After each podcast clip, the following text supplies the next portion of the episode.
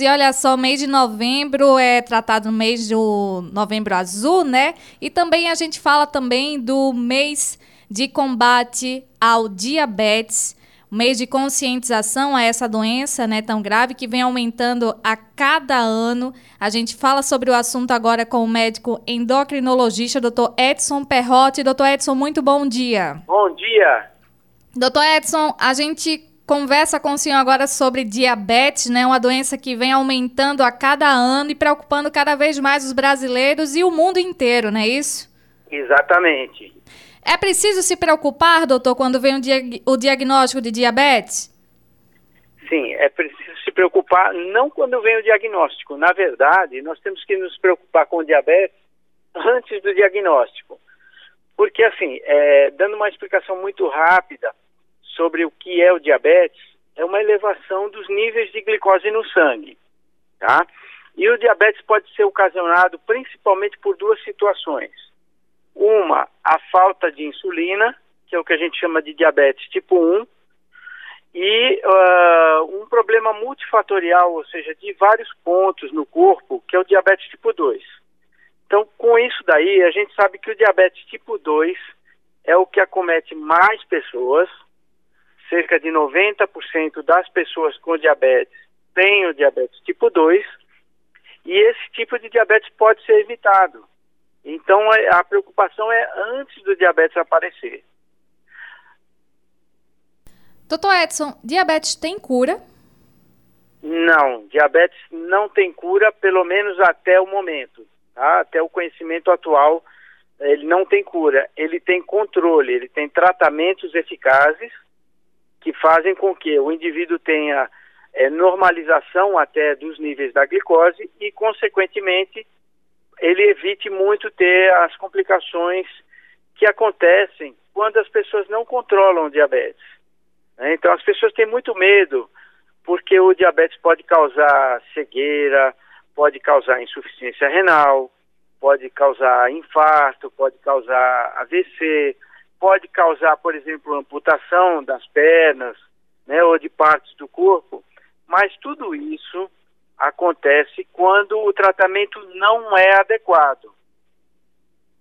Por que o diabetes pode causar esse tipo de situações, doutor Edson Perrotti? Principalmente, a gente vê que a, a, é o mais comum as, as amputações, né? E as cicatrizações, né? Elas são mais difíceis de ocorrerem é, em pessoas que possuem essa doença. É porque o diabetes, além de aumentar os níveis de glicemia, ele causa, assim, esses níveis de glicemia muito elevados, eles podem causar alterações em todo o nosso sistema é, vascular, circulatório. Vamos traduzir, nas artérias e nas veias. Então, o que acontece? O sistema circulatório é como se fosse a tubulação da, de, um, de uma construção, da casa, de um apartamento, certo? Então, o que acontece? Quando nós temos a glicemia muito elevada, essa circulação ela fica prejudicada. Se fosse a tubulação da casa, do apartamento, ela estaria toda estragada, é, corroída ou entupida. Isso faz com que o sangue no nosso corpo, e que se fosse fazer, né, como eu estou fazendo comparação com a casa, a água dentro da casa não consiga chegar em alguns lugares ou, ou começa a acumular em outros, tá? Então vou fazer assim, o seu cano entupido em casa, ele vai, vai vazar água por outros lugares. Se o cano tiver rasgado, furado, a água também vai vazar. Da mesma forma no nosso corpo. E os órgãos que são mais afetados por esse estrago, vamos dizer assim, nas artérias e nas veias do nosso corpo, são justamente esses: o cérebro, o coração, a circulação das pernas ou dos rins e dos olhos. Então, isso pode causar problemas nesses locais. E aí sim vai ocasionar cegueira, amputações, insuficiência renal com diálise e tudo mais. Então, eu volto a frisar: o diabetes bem controlado evita muito que isso aconteça. Doutor Edson, o diabetes ele pode ser causado apenas por uma má alimentação, por exemplo, ou ele pode ser genético também? É, o diabetes ele não é causado por má alimentação, tá? O diabetes, como você bem frisou, principalmente o diabetes tipo 2, ele é causado, ele é de, de ordem genética realmente. Tá? Então a pessoa tem uma tendência para ter diabetes. Na família está cheia de pessoas com diabetes, então a pessoa tem essa, essa tendência de ter o diabetes. O que, que a alimentação pode fazer é, se a pessoa se, é, ganha muito peso, engorda muito, esta tendência genética se manifesta com mais intensidade. Então, a pessoa que fica gorda, ela tendo tendência para ter diabetes, muito provavelmente ela está facilitando a apare a, o aparecimento desse diabetes. Então, o que acontece? A alimentação pode interferir nesse sentido, mas não é que a alimentação em si cause diabetes. Comer doce, por exemplo, não causa diabetes.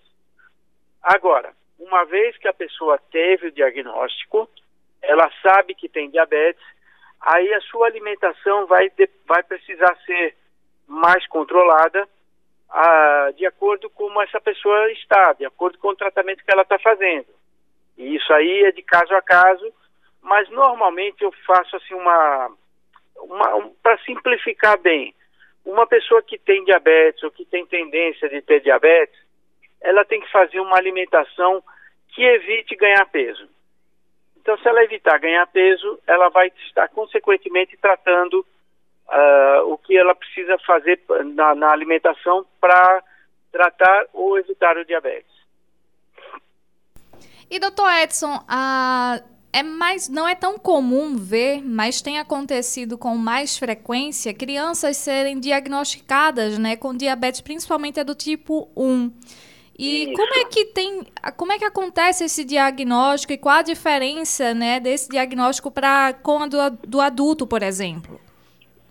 É, é, bem interessante essa sua pergunta, porque o diabetes tipo 1, ele realmente acontece muito mais em crianças e adultos jovens, e aí sim, ele não tem nenhuma interferência é, do, do, do ganho de peso ou de alimentação. Ele vem única e exclusivamente de um, de um fator genético, tá? É, uma, é um fator imunológico. O diabetes tipo 1, a principal diferença é que a, a pessoa precisa, no momento do diagnóstico, utilizar insulina. Tratamento de diabetes tipo 1 hoje é insulina, tá? Então, é, e ele não depende de ganhar peso ou não. Ele vai aparecer é, independente desses fatores. E a, os pais, como é que eles podem ficar atentos? Quais são os sinais que eles devem ter atenção? Sinais para diagnóstico de diabetes. Todos os tipos de diabetes cursam com aumento da quantidade do volume urinário, ou seja, a pessoa urina muitas vezes e em muita quantidade, tá? É uma grande quantidade de volume urinário. Nós chamamos isso de poliúria. Como a pessoa urina muito, ela desidrata. Então a criança está urinando várias vezes, ela vai desidratar e aí ela vai ter muita sede. Ela bebe água o dia inteiro, água, suco, refrigerante, o que quer que seja. Ela tem sede o tempo todo, não só a criança. Os adultos também. Então, é, é primeiramente, muita sede, muita, urinando muito e muita sede. Esse urinando muito, é, a urina dessa, dessa pessoa com diabetes, ela vai estar repleta de glicose. É uma urina doce. Daí vem o nome diabetes mellitus. Significa urina doce. E como a urina está doce, acontece muitas vezes de formigas, de insetos se dirigirem à urina, ou seja, a pessoa faz, vamos falar no popular, ela vai lá faz xixi no vaso sanitário e de repente o vaso sanitário está cheio de formigas, porque elas estão indo atrás da glicose que está nessa urina, entendeu? Então ela tem muito, basicamente é isso, é urinar muito, ter muita sede e também muitas vezes essas pessoas começam a ter bastante fome porque elas não conseguem aproveitar a glicose que foi ingerida no alimento, começam a jogar essa glicose fora pela urina e começam a ter fome. Interessante, doutor, essa questão da urina, da qual o senhor abordou aí, porque muita gente acreditava ser um, um, um mito, né, na verdade, um, E, e é, realmente é dessa forma né, que acontece. E a questão da, da, diabetes gestacional, doutor, por que, que ela ocorre? E após o nascimento do bebê, ela simplesmente é, desaparece ou não? Então, o diabetes gestacional é um tipo de diabetes bem específico. Qual é? Ele aparece na gestação. E por que, que ele aparece? Porque na segunda metade, na segunda metade não, depois da vigésima segunda semana de gestação, a mulher tem um, uma, um comportamento hormonal que favorece o aumento da glicose. Então, aquelas mulheres que não têm nenhum problema com transformação, com o metabolismo da glicose no corpo, o corpo vai se adaptando e vai conseguindo manter os níveis de glicose normal. Já aquelas mulheres que não têm essa condição bem ajustada, ou seja, que têm alguma tendência para o diabetes, que seja, pode ser inclusive diabetes tipo 2, com essa alteração hormonal da gestação, elas não conseguem se readaptar. E aí a glicose aumenta, principalmente depois da vigésima Tivemos um problema na conexão com o Dr. Edson Perrotti, que daqui a pouco voltará conosco aqui. Ele está concluindo a questão do diabetes. Estamos no mês, né? O Dia Mundial do Diabetes foi no dia 14 de novembro. E o diabetes é uma doença, né, que tem atingido várias pessoas em todo o mundo.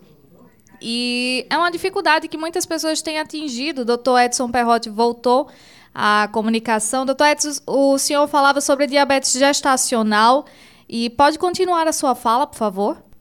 Então, aí quando a, a glicose se eleva depois da 22 segunda semana da gestação, a mulher precisa tratar para evitar de ter complicações, tanto ela quanto o, o, o neném que vai nascer, né? Bom, depois que o neném nasce, pode ser que tudo volte ao normal ou algumas vezes essa mulher evolui com, com diabetes e aí já não é mais o diabetes gestacional. Aí é o diabetes tipo 2, que apareceu no momento da gestação e por isso foi chamado de diabetes gestacional naquele momento. Muitas mães, doutor, que, doutor, que engravidam, né, que possuem diabetes, têm medo de que passem né, o, o problema pelo leite. Isso é possível? Não, isso é mito. O diabetes não se transmite de forma nenhuma, tá? O diabetes não é uma doença contagiosa. O diabetes é uma doença que vai aparecer no indivíduo se ele tiver tendência genética para isso, mas uh, pelo leite não. Agora, as mães que têm diabetes tipo 2, que já tinham diabetes ou que tiveram diabetes gestacional, elas podem ter é, geneticamente passado a tendência para a criança. Então é bom que essa pessoa, é, esse filho, né, que ele tenha sempre, durante toda a vida, cuidados de bons hábitos de, de, de saúde, bons hábitos alimentares, prática regular de atividade física, manter o peso adequado, isso já é uma medida preventiva para a vida toda. Falando da atividade física, doutor Edson, qual a importância dela para o controle da diabetes? A atividade física é essencial, é fundamental para o controle de quem já tem diabetes.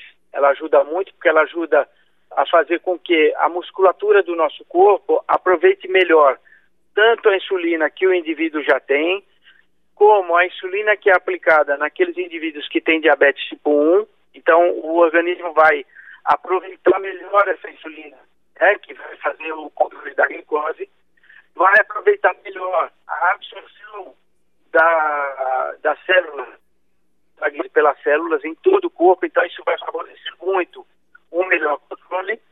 Vai ajudar no controle do peso, e o controle do peso ajuda a controlar a, em todas as pessoas com diabetes. Então, a atividade física é, é essencial para as pessoas que têm diabetes. Mas eu trago aqui um atendo. A atividade física ela é muito importante para todas as pessoas. Um dos grandes males do nosso século é o sedentarismo, a redução importante de, de, de realização de atividades físicas, quer sejam programadas, que é o que a gente chama de exercício físico, quer sejam as não programadas, que são as atividades do, de, do dia a dia. É, para fazer uma atividade qualquer, escadas, né? a gente utiliza muito o automóvel, elevadores, escada rolante, é, pote, por tipo, seja para que nós façamos o nosso deslocamento.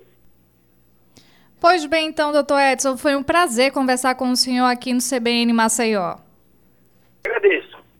Nós conversamos com o médico endocrinologista Dr. Edson Perrotti, que trouxe informações né, sobre como evitar e como se dá, né, o que é, na verdade, o diabetes.